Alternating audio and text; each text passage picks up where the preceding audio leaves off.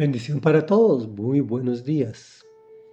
Me dije a mí mismo, es el título que le pusimos al comentario al Salmo 39, también compuesto por David.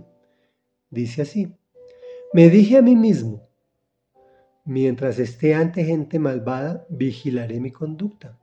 Me abstendré de pecar con la lengua, me pondré una mordaza en la boca. Así que guardé silencio, me mantuve callado, ni aun lo bueno salía de mi boca pero mi angustia iba en aumento. El corazón me ardía en el pecho. Al meditar en esto, el fuego se inflamó y tuve que decir, hazme saber, Señor, el límite de mis días y el tiempo que me queda por vivir. Hazme saber lo efímero que soy. Muy breve es la vida que me has dado.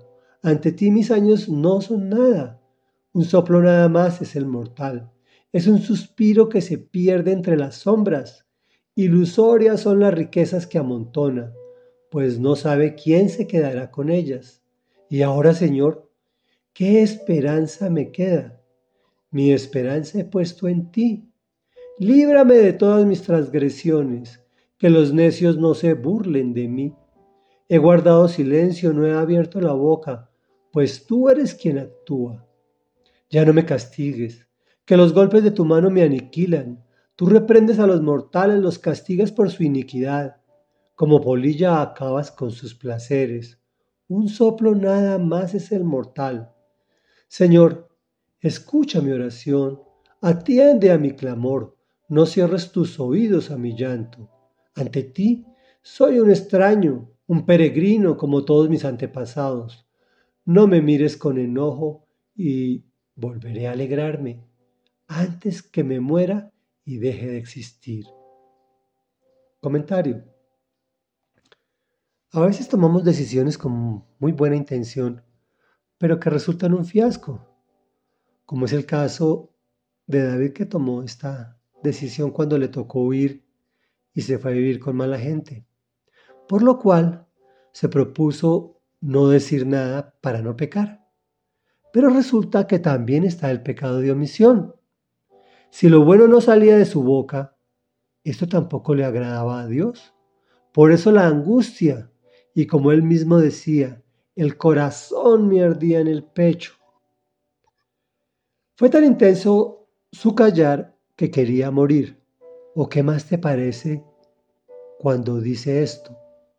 Hazme saber, Señor, el límite de mis días y el tiempo que me queda por vivir. Esto nos permite en el día de hoy sacar un par de conclusiones. Obvio que hay muchas, pero hoy solamente vamos a sacar dos. La primera, no es buena idea estar con gente mala. Perdóname, pero aquí se incluyen tus familiares y amigos que no quieren cambiar su forma de vivir y que se convierten en piedra de tropiezo para ti. Y en segundo lugar, callar tampoco es buena idea. Hay que hablar de Dios y de sus buenas nuevas para todo el que lo reciba en su vida. No podemos quedarnos solos con la alegría del Señor y en especial con la vida eterna. Hay que transmitir el mensaje. Es una obligación nuestra. Mi esperanza he puesto en ti, dice David, y nosotros igual. Recuerda que un soplo nada más es el mortal. Y si desaprovechamos la oportunidad de hablarle de Jesús a la gente, es muy probable que mañana no haya otra oportunidad. Reflexión. Clama al Señor que Él escucha tu oración y atiende a tu clamor. Él no cierra sus oídos a tu llanto, pero no calles cuando debas transmitir de su amor a los extraños que son tus próximos, los que trabajan junto a ti, los que son tus vecinos, los que ven junto a ti, tus familiares, en fin. Oremos. Bendito Rey Dios y Padre majestuoso, Padre de bondad, el único santo, santo, santo, el absolutamente otro. Te amamos y te alabamos, Señor. Hoy te pedimos perdón porque muchas veces nos hemos dicho a nosotros mismos cosas pensando que con eso te agradamos.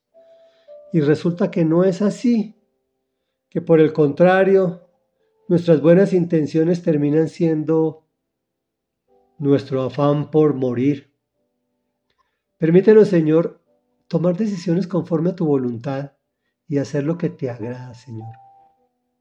Pues no queremos que por querer hacer cosas buenas para ti terminemos haciendo que el corazón nos arda en el pecho. Debemos, Señor, tratar de no andar con gente mala que no te ama, que no te quiere, porque terminan siendo piedra de tropiezo para nosotros y terminamos cayendo junto a ellos. Y por otro lado te pedimos, Señor, que nos des valor, que pongas un carbón encendido en nuestros labios para que a tiempo y a destiempo estemos hablando de ti, estratégicamente, eso sí, cosa de que no atosiguemos a la gente, que lo hagamos con sabiduría, que lo hagamos con estrategia y que lo hagamos con eficiencia, porque lo mejor que nos ha pasado en nuestra vida es que cuando tú pusiste tus ojitos en nosotros, nosotros hayamos podido entender el mensaje de salvación y recibirte en nuestras vidas, abrir nuestro corazón e invitarte a morar en él. Gracias, gracias por ese sacrificio eterno de nuestro Señor Jesucristo. Gracias porque sabemos que podemos venir a ti y clamar y tú escuchas nuestra oración y atiendes a ese clamor y no cierras tu oído a nuestro llanto, a nuestra necesidad. Fortalécenos, Señor, para poder hablar de ti, de tu amor y de la salvación eterna. En el nombre de Jesús, amén y amén.